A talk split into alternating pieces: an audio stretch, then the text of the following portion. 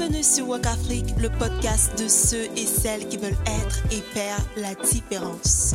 Ici, on parle vision africaine, politique, développement, entrepreneuriat, mindset pour et par la jeunesse africaine.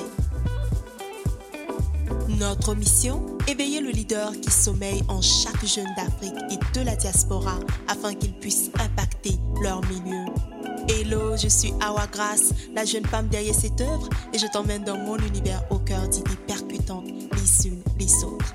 Sur ce, I hope you enjoy the ride. Bonne écoute.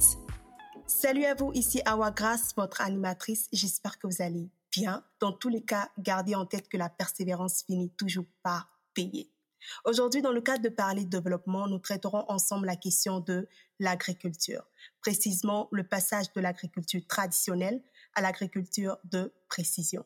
D'où la question suivante, quelle est l'importance de l'agriculture de précision dans le développement du secteur agricole africain? Pour ce faire, j'ai avec moi la présence d'une personne particulière qui fait un travail remarquable dans ce domaine, que ce soit en Côte d'Ivoire et ailleurs en Afrique de l'Ouest.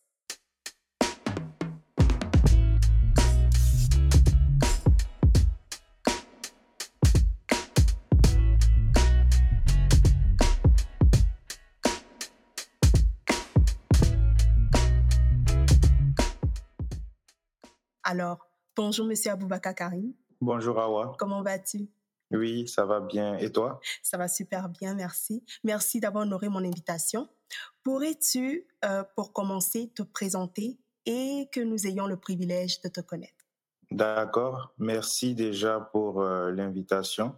Donc moi, c'est Aboubakar Karim. Je suis directeur de Investive, qui est une entreprise ouest-africaine qui est spécialisée dans l'utilisation euh, des drones dans l'agriculture, dans, dans l'offre de services agricoles par drone, mais aussi dans le conseil en matière d'agriculture de précision. Donc euh, pour moi, l'agriculture de précision, c'est un ensemble de méthodes en fait, euh, qui permettent d'optimiser les ressources pour de meilleurs rendements agricoles. Voilà. Donc, c'est vraiment tout ce qui est axé autour de la gestion des ressources qui nous permettent de produire ce dont on a besoin euh, dans notre agriculture. Waouh, parfait, merci beaucoup. Et mon autre question, c'est comment êtes-vous en arrivé à cette solution-là? Ok, donc moi j'ai un background dans le domaine agricole. Donc, j'ai étudié en agroéconomie. Voilà. Donc, juste après mes études, en fait, euh, j'ai décidé de monter un projet, en fait, qui était euh, d'utiliser des drones pour pouvoir cartographier des terrains agricoles de manière à sécuriser les terres des producteurs agricoles en Afrique parce qu'on sait que le problème foncier, par exemple, c'est un des plus gros problèmes. Et la terre est la principale ressource de production. Voilà, sans terre, on ne peut pas produire. Donc, des paysans qui ont un problème de sécurité avec les terres, ça donne tout de suite des paysans qui sont pas productifs. Donc, l'idée déjà, c'était de venir solutionner, d'apporter en tout cas notre contribution au problème de foncier rural. Et à la suite, euh, l'idée était de pouvoir faire des plans d'aménagement agricole. Aujourd'hui, par exemple, grâce à nos solutions, on arrive à cartographier des terrains pour des grands projets, par exemple, d'aménagement d'espaces risicoles pour produire du riz et on arrive, par exemple, à faire tout ce qui est schématisation, plan d'aménagement des systèmes d'irrigation, donc permettre justement de gérer tout ce qui est ressources en terre, ressources en eau, etc.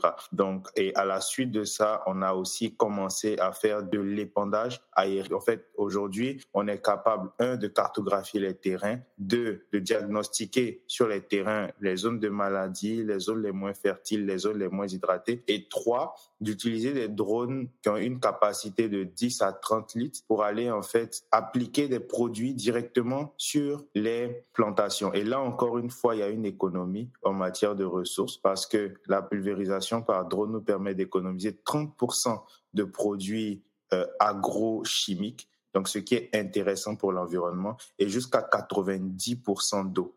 Voilà. Donc comme je vous ai dit au début, tout est lié en fait à l'économie au niveau des ressources, à l'optimisation de la gestion euh, de, nos pratiques agricoles. Et euh, est-ce que l'agriculture de précision, c'est pour tous les types de producteurs? Ou est-ce que c'est plus pour les fermes industrialisées? Parce que ça devrait en principe demander beaucoup d'argent. OK. Donc l'agriculture de précision, en fait, inclut une dynamique qui s'appelle les outils d'aide à la prise de décision. Aujourd'hui, c'est vrai que euh, nos services, parmi nos clients, les petits producteurs ne sont pas directement nos clients. Nos clients, ce sont des agro-industriels, ce sont des coopératives agricoles, et là, justement, au niveau des coopératives, il faut savoir que les coopératives, c'est des regroupements de petits producteurs. Et grâce à la cartographie des champs de ces petits producteurs, euh, la coopérative arrive en fait à gérer ses membres, les membres de la coopérative, à savoir par exemple où sont les membres, à renouveler s'ils sont certifiés. Donc si c'est des coopératives qui sont dans le cadre par exemple de ce qu'on appelle le commerce équitable, qui vendent en fait à des prix plus élevés parce qu'ils sont certifiés, pour ça, il faut que les membres de ces coopératives-là ont des, on des cartes. Et aujourd'hui, euh, ces outils-là, finalement, aident en fait les coopératives à prendre des décisions vis-à-vis de la gestion même des membres de la coopérative. Donc sur ce point-là, on arrive à toucher, vous voyez, les petits producteurs qui sont en fait, qui ne payent pas nos, nos services, mais qui sont bénéficiaires de nos services. Pour résumer rapidement, donc on a les agro-industriels qui sont nos clients, on a les ONG d'appui au secteur agricole qui sont nos clients, et on a aussi euh, les coopératives à travers lesquelles on touche les bénéficiaires finaux qui sont les petits et moyens exploitants agricoles, qui constituent euh, bien entendu le plus grand nombre de producteurs en Afrique. Donc, est-ce que ça veut dire qu'il n'y a pas moyen de rejoindre les petits producteurs ou il faut forcément qu'ils passent par des coopératives agricoles? Le modèle de l'agriculture euh, africaine fait en sorte que pour certains types de production, on arrive à avoir des clients qui sont directement des petits producteurs. Par exemple, pour le palmier à huile, pour les qui sont des productions quand même, on va dire, c'est pas destiné à tout le monde. C'est vraiment des productions on va dire, euh, assez. C'est pas des petits producteurs même. Je les considère des moyens producteurs, on va dire ça comme ça. Par contre, pour des producteurs saisonniers qui vont avoir une parcelle sur la même parcelle en saison pluvieuse, ils vont, ils vont cultiver du maïs. Après, euh, en saison sèche, ils vont cultiver du coton. Vous voyez que pour nous, ce type de, de, de producteurs-là, ils ne pourront pas payer nos services. Donc aujourd'hui, nous, on trouve des moyens de faire supporter les coûts de nos activités par des bailleurs, par des organismes publics et tout, pour faire bénéficier au maximum de personnes nos technologies. Parfait. Et j'ai une autre question. Quel mhm. est l'apport de l'agriculture de précision pour l'environnement? Exactement. Donc on en a parlé brièvement. Aujourd'hui, comme je vous ai dit tout à l'heure, nos technologies déjà permettent de réduire considérablement l'utilisation de produits phytosanitaires sur les plantations, de réduire l'utilisation d'eau sur les plantations jusqu'à 90% d'eau. Donc ça, c'est dans le cadre des, traitements euh, de l'épandage, mais au niveau aussi de l'irrigation, nos technologies permettent de mieux gérer les ressources en eau, d'éviter qu'il y ait des fuites, que l'eau se déverse à des endroits où elle ne devrait pas se déverser. On a aussi une réduction de l'utilisation de l'essence tout simplement. Donc une réduction des gaz à effet de serre. Pourquoi? Parce que les drones sont électriques et les tracteurs et les avions ne le sont pas. Quand on parle d'épandage, il faut savoir que euh, les compétiteurs du drone, ce sont les tracteurs et les avions d'épandage qui mettent des produits en fait sur les plantations. Aussi, on a la possibilité avec nos technologies de faire tout ce qui est audit environnemental pour la gestion des ressources naturelles et puis aussi l'amélioration de la qualité des sols voilà, on a un besoin d'intrants qui est minimisé parce qu'on arrive à connaître en fait le besoin réel des sols et aussi euh, on a un compactage du sol qui est réduit, euh, qui est lié en fait au fait que beaucoup de machinerie ne passent pas sur la plantation. Donc euh, voilà, donc ce que le compactage du sol, ça, ça, ça ne favorise pas en fait le développement des racines, ce genre de choses. Et cette question elle est un peu plus subjective. je suis quand même allée regarder votre parcours. Donc, comment, en tant que personne qui avait étudié ici, mm-hmm. euh, vous êtes retourné, euh, vous avez créé Investi Group, c'est quand même euh, huge, comme on dit en anglais. Et ma question, c'est savoir quel était votre parcours. Donc, est-ce que vous avez rencontré mhm. des difficultés? Est-ce que quand vous êtes arrivé dans le secteur de l'agricole, est-ce qu'il y a des choses que vous avez remarquées? Est-ce que c'est un secteur qui est très fermé où on peut facilement s'en sortir? Question de, nous encourager si dans, parmi les auditeurs, il y a quelqu'un aussi qui rêve de faire la même chose. Ok, d'accord. Donc, euh, il faut savoir que, bon, moi, euh, concernant mon parcours, comme j'ai dit, j'ai moi, j'ai toujours voulu euh, entreprendre.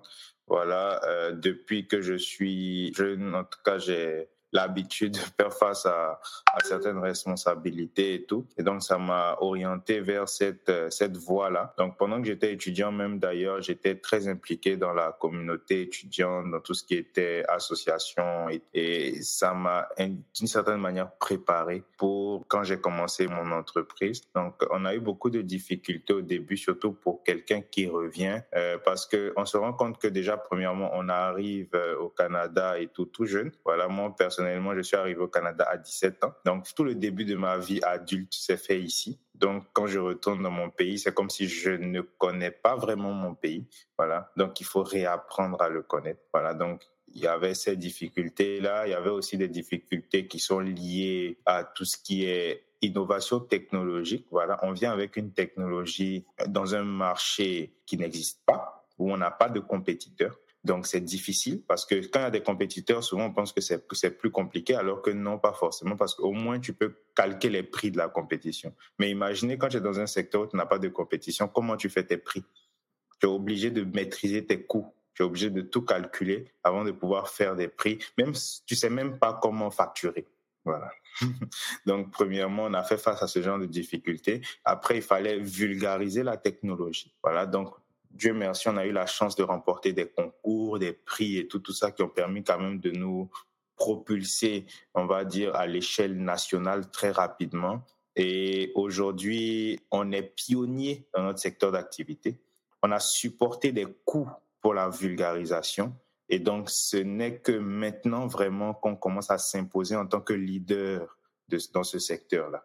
Mais ça a vraiment pris du temps et des efforts considérables parce que c'est une nouvelle technologie. Donc, pour éduquer, pour convaincre, tout ça, c'était pas facile. Et on est dans un secteur aussi qui est très traditionnel, le secteur agricole. Et on discute avec des ingénieurs qui ont des 40 ans d'expérience, des 30 ans d'expérience. Donc, comment venir convaincre ce genre de personnes-là que ta technologie est meilleure que ceux qui font depuis 40 ans, 30 ans Donc, tout ça, en fait, on, a, appris à collaborer avec ce type de personnes-là, à leur montrer que on apprend d'eux, mais aussi ils ont quelque chose à apprendre de nous, voilà, en essayant d'être le plus diplomate possible, et puis d'aller dans une logique de partenariat et non forcément de client à prestataire de services. Voilà, donc c'est vraiment, euh, euh, on va dire, euh, le marché voilà, qui nous a formés et forgés pour qu'on puisse en arriver là. Wow.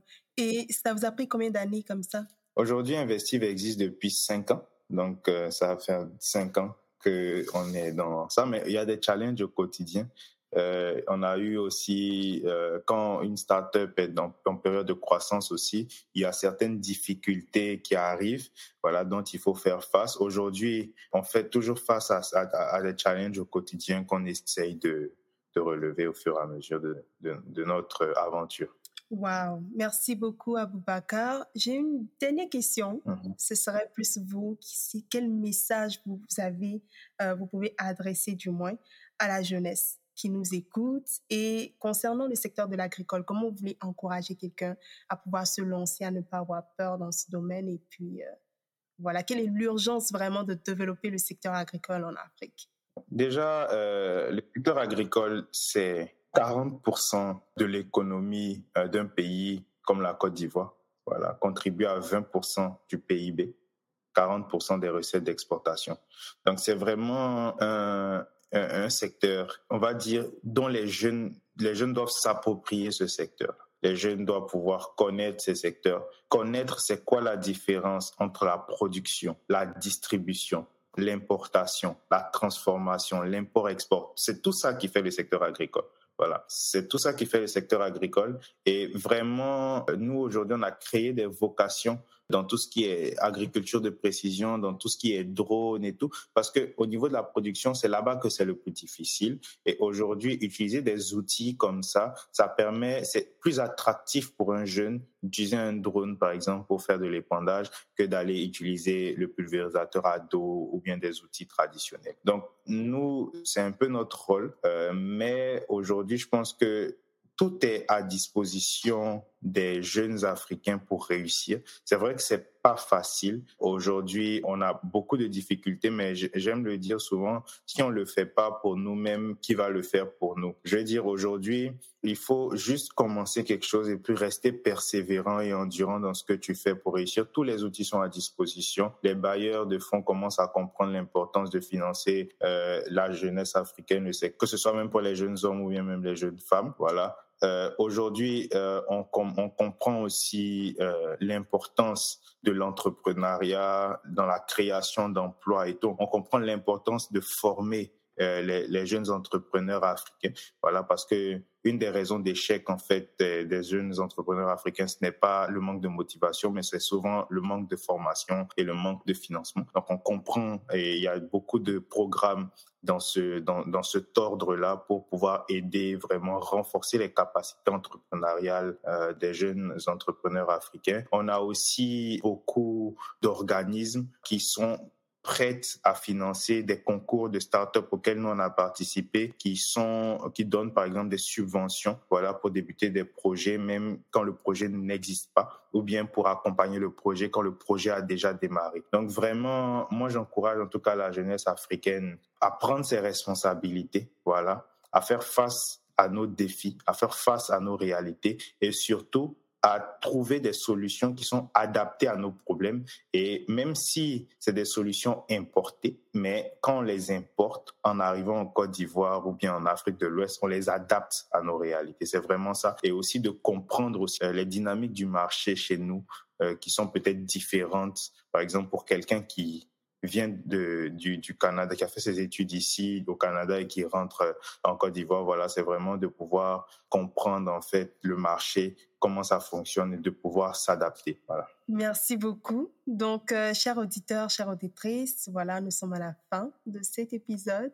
Merci beaucoup à Boubacar d'avoir honoré cette invitation encore une fois. J'espère que ça a été gratifiant pour tout un chacun de vous. Et sur ce, on se dit à la prochaine.